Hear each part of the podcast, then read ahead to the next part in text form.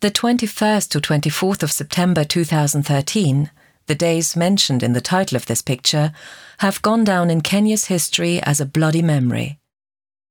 On the 21st of September, four Islamist terrorists from the Al Shabaab movement stormed the Westgate shopping mall, which is located in an upmarket area of Nairobi.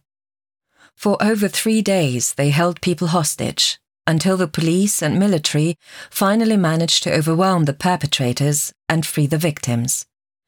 67 people were killed in the attack. In the foreground of Armitage's painting, we are looking at the abandoned stalls of a bar.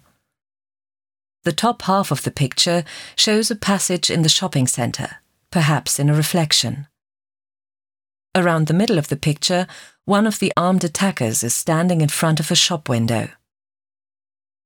On the left of the picture on a monitor, we can see a cookery program, which was being recorded at the same time with children in a television studio in the shopping centre.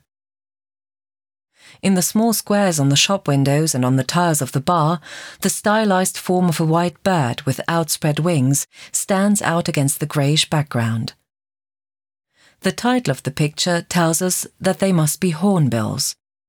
In East Africa, this bird is deeply symbolic of death. According to legend, these birds are said to bury their dead in their own beak or bill.